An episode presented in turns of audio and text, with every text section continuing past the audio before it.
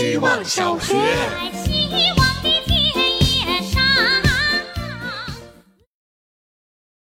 大家好，我是小番薯。失眠是无限放大的失落，失眠是晚上八点喝的奶茶，失眠是王菲的流浪红舞鞋，失眠是一种链接两天的方式，失眠是倔强不吃褪黑素。失眠是不知道从哪里偷来的时间，失眠是明天再说，失眠是脑内风景的重建，失眠是给熟睡的人发信息，等我熟睡时他给我回，失眠是感受心跳和发丝，失眠是清相册，失眠是消费与等待圣诞节，失眠是地球公转，失眠是世界杯，失眠是早饭吃什么。失眠是海獭拍手，失眠是灵肉分离，失眠是看别人的 vlog，失眠是去年今日，失眠是埋下生活的伏笔，失眠是扭扭棒做的耳环，失眠是亿万年前就到来的星星，我以为在今晚刚好和他们一起。希望小学，大家好，我是小雪人。时间管理、身材管理、情绪管理，成年人要管理的事情可太多了。大家都默认为了以后的收获，可以牺牲暂时的体验。我难以认可这样的生活。他们可能感觉人的一生很长很长，我们要为这长长的一生负责，为父母负责，为伴侣负责，为社会负责。我想未来的可能性我无法掌控，我的生活就是当下。我只能为今天、现在、此时此刻我是否快乐而负责。我不害怕失控，也乐意在人生跑道上散步，一直仰泳，泳不上岸也没所谓。我要尽情浪费时间，我要体会复杂的情感，我要简单、真实、脆弱的活着。生活具有某种正确的方向，这是一场骗局。希望小学。大家好，我是小麻球。今天读到一篇文章，标题叫《跳下这趟悬浮列车，去爱具体的生活》。我的文案写得很烂，读到这句的时候就在感叹很妙的形容：生活是悬浮的，这个感觉太对了。处处充满不确定，你不知道明天你所在的楼栋是不是会被封，也不知道和朋友提前约好的聚会会不会因为不可抗力而被取消，一切都像随时会被风扬走的散沙。自从二零年之后，我的生活就开始悬浮了。一开始是不确定自己买的航班能否顺利回国，后来是期待的演出一推再推，遥遥无期的演唱会，续不上的音乐节。一年又到底了，我似乎对明年都没有期待。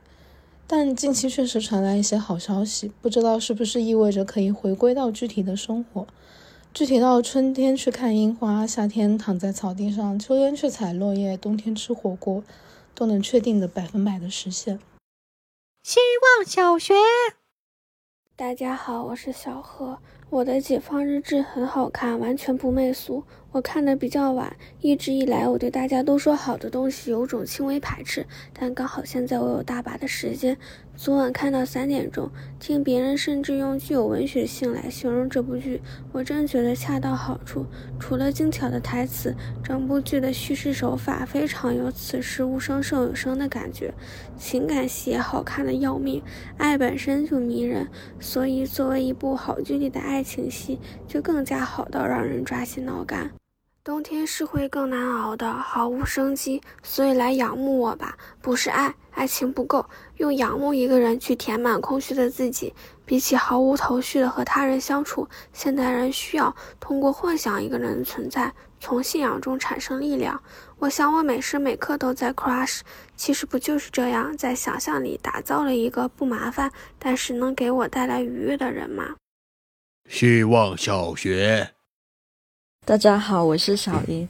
写完作业，我要滚去加班了。今天读到刘庆元的一个采访推文，读完觉得自己像是个胡强的人，在这里对胡强人没有任何鄙视，只是我曾经以为自己会是一个修通电梯的人，觉得自己做的东西像在胡强，是觉得自己总是在模仿。但木刻艺术家刘庆元深入到了生活骨髓中去，东西得以创新，是因为他加入了他的经历本身，但也不是说自己没有创造力，兴许是还有值得学习的思维模式。虽然我是文案，但是我写东西。常借鉴的却是平面设计和艺术。比如在艺术展看到折叠起来的一堆骰子，回去我写东西会写折叠联想，而不是创新联想。有一个广告公司做了一个这周上周吸引我，是因为看到，诶，怎么他们什么事都能想到营销和广告，为什么我想不到？猜想可能跟我做的项目有关。真正创意热电说是零也是可以的，虽然其实我也看到过。回想入行，最初品牌设计文案做了半年，不得已做了商业地产的策划。商业地产稍微摸了门道，不得已又要做新消费。我刚摸了一点门道，又叫我做部署的活动策划。进了新公司，说好做音乐厂牌的活动，老板接了一个新项目，叫我做创意园区的运营策划。这就是做策划的命运，老板跨界你就跨界，那么我跨界我就是老板了。希望小学，大家好，这是小 A。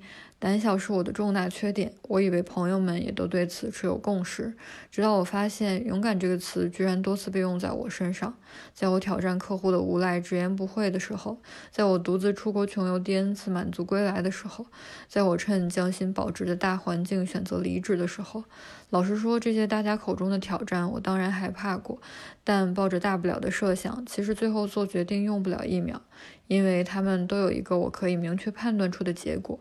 而我说的胆小，是面对那些微小挑战的决心，比如最近跑步，是不是要稍微把身体调整一度，都会让我犹豫不决、抓耳挠腮。这些微小的改变对我来说是那么危险，因为我会冒着一无所获的风险，白白浪费了一次决心。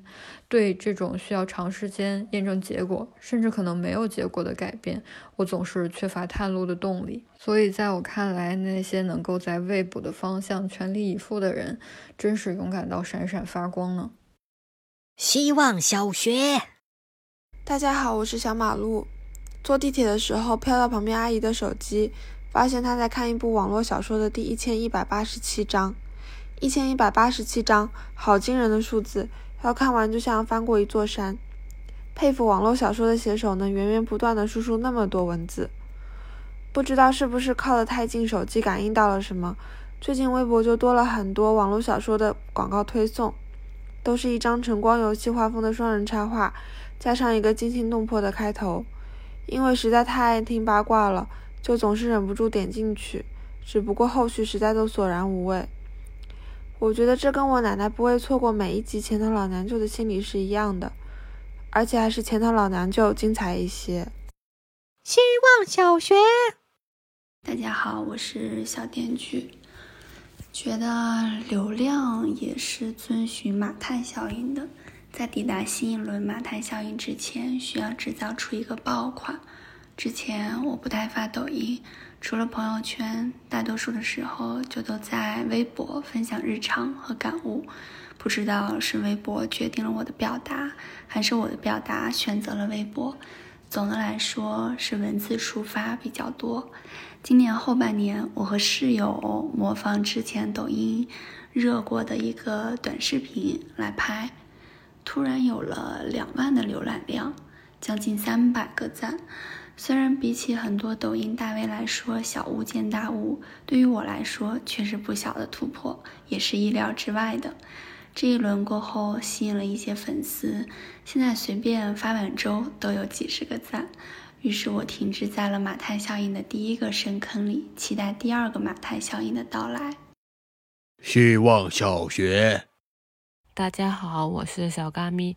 前不久，我刚刚过了一岁的生日，按蛇的年龄换算法，我现在还是未成年，是可以想怎么犯错就怎么犯错的小学生。很可惜，市面上有给小狗、小猫吃的生日蛋糕，但没有给蛇的，所以我的主人只能用积木给我搭了一个，在我的窝里碍事的放着。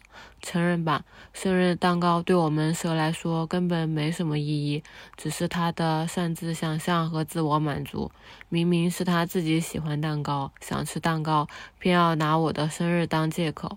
人类为什么会这么喜欢蛋糕呢？就算不是生日的时候，也想要找一些理由吃蛋糕。朋友聚会、交往纪念纪念日，哪怕只是考试考好了，我觉得有可能是因为人的生活太苦太硬了，才想埋进又甜又软的，是想要一直告诉自己，在枯燥乏味的基调之下，也会有值得快乐、值得庆祝的日子的。希望小学。大家好，我是小山。舅舅去世了，因为免疫系统方面的疾病，即便很快接受了表哥的骨髓移植，却还是没能抢救回来。我对舅舅最深刻的印象来自于小时候，他教我下五子棋，诓我跟他打赌，输了之后吃十六个饺子，结果我撑到晚上睡不着觉，大半夜一直哭，妈妈为此还把他骂了一顿。长大后生疏了许多，只有过年时才聚在一起，期间很少交流。放下电话后，我忍不住大哭起来。很抱歉，并不完全是由于失去舅舅这件事本身，还因为他是和我父母同一辈分、差不多年纪的家人中第一个离去的。